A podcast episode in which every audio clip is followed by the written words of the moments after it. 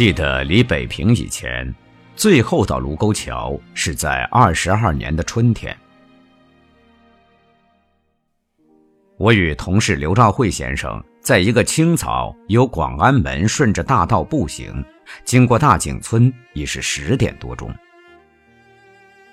参拜了义景庵的千手观音，就在大悲阁外少气。那菩萨像有三丈多高，是金铜铸成的，体相还好，不过乌羽青颓，香烟零落。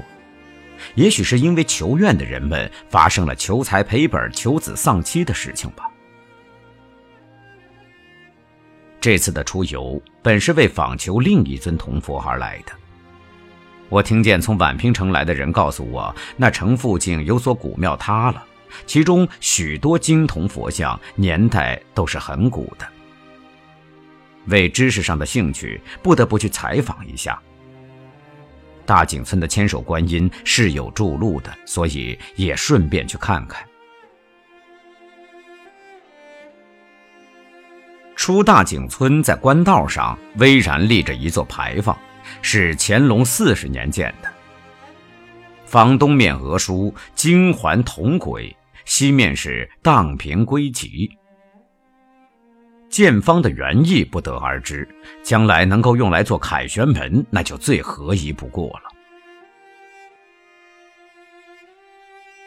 春天的燕郊若没有大风，就很可以使人流连。树干上或土墙边，蜗牛在画着银色的弦路，它们慢慢移动，像不知道它们的小介壳以外还有什么宇宙似的。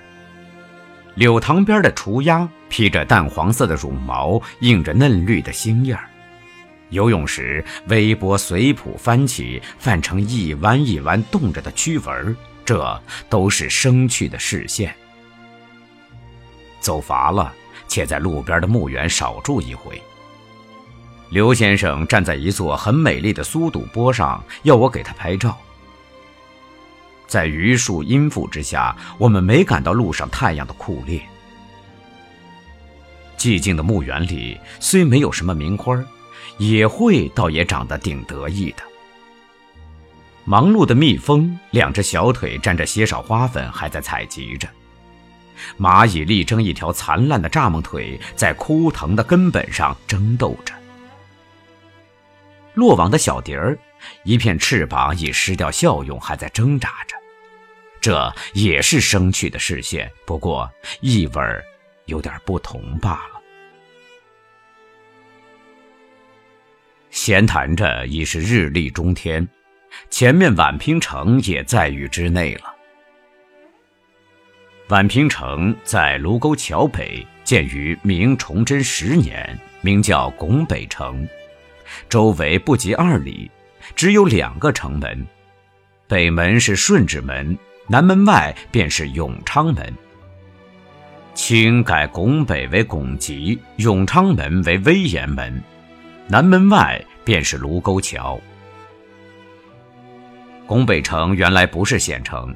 前几年因为北平改市，县衙才移到那里去，所以规模极其简陋。从前它是个卫城，有武官常驻镇守着，一直到现在还是一个很重要的军事地点。我们随着骆驼队进了顺治门，在前面不远便见了永昌门，大街一条，两边多是荒地。我们到预定的地点去探访，果见一个庞大的铜佛像头和些铜像残体横陈在县立学校的地上。拱北城内原有观音庵与兴隆寺，兴隆寺内还有许多已无可考的广慈寺的遗物，那些铜究竟是属于哪寺的，也无从知道。我们摩挲了一回，才到卢沟桥头的一家饭店午膳。自从宛平县署移到拱北城，卢沟桥便成为县城的繁要街市。桥北的商店民居很多，还保存着从前中原数省入京孔道的规模。桥上的碑亭虽然朽坏，还矗立着。自从历年的内战，卢沟桥更成为戎马往来的要冲。加上长兴店战役的印象，使附近的居民都知道近代战争的大概情形，连小孩也知道飞机、大炮、机关枪都是做什么用的。到处墙上虽然有标语贴着的痕迹，然而色与亮上可不能与卖药的广告相比。推开窗户，看着永定河的浊水流过树林，向东南流去，想起陈高的诗：“卢沟桥西车马多，山头白日照清波。沾炉亦有江南赋，愁听金人出塞歌。清波不现，浑水成潮。”是技术与事实的相差，亦昔日与今时的不同，就不得而知了。但想象当日桥下雅集亭的风景，以及金人所掠江南妇女经过此地的情形，感慨便不能不触发了。从卢沟桥上经过的可悲可恨、可歌可泣的事迹，岂止被金人所掠的江南妇女一件呢？可惜，桥栏上蹲着的石狮子，个个只会张牙咧字、结舌无言，以致许多可以稍留印记的史实，若不随提尘飞散，也叫轮辐压碎了。我又想着，天下最有功德的是桥梁，它把天然的阻隔联络起来，他从这岸渡引人们到那岸。在桥上走过的是好是歹，与他本来无关。何况在上面走的不过是长途中的一小段他哪能知道何者是可悲、可恨、可气呢？他不必记历史，反而是历史记着他。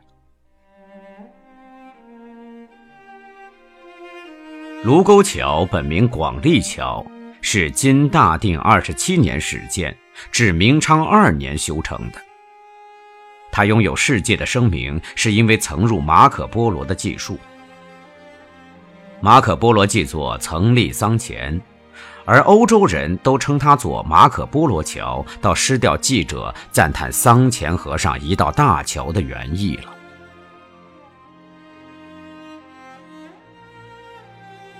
中国人是善于修造石桥的。在建筑上，只有桥与塔可以保留的较为长久。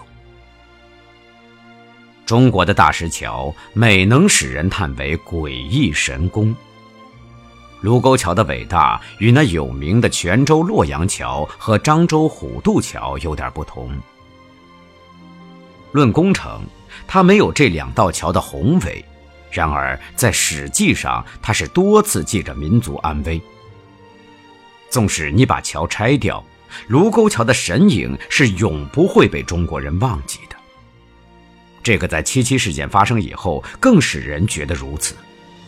当时我只想着日军许会从古北口入北平，由北平越过这道明桥侵入中原，绝想不到火头就会在我那时所站的地方发出来。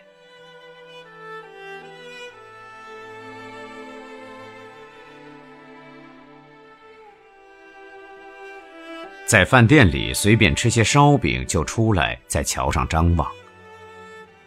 铁路桥在远处平行的架着，驼眉的骆驼队随着铃铛的音节整齐的在桥上迈步。小商人与农民在雕栏下做交易上很礼貌的计较，妇女们在桥下换衣，乐融融的交谈。人们虽不理会国事的严重，可是从军队里、宣传员口里也知道强敌已在门前。我们本不为做间谍去的，因为在桥上向路人多问了些话，便叫警官注意起来。我们也自好笑。我是为当时官吏的注意而高兴，觉得他们时刻在提防着、警备着。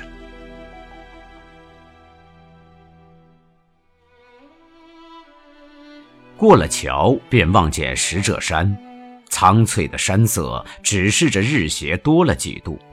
在丽园上流连片时，暂觉晚风拂衣，若不回转，就得住店了。卢沟晓月是有名的，为领略这美景，到店里住一宿本来也值得。不过我对于晓风残月一类的景物，素来不大喜爱。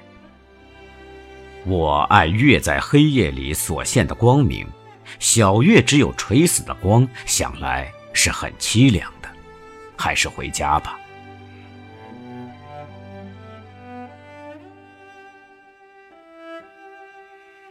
我们不从原路去，就在拱北城外分道。刘先生沿着旧河床向北回海淀去。我捡了几块石头，沿着八里庄那条路走。进到阜成门，望见北海的白塔已经成为一个剪影，贴在撒银的暗蓝纸上。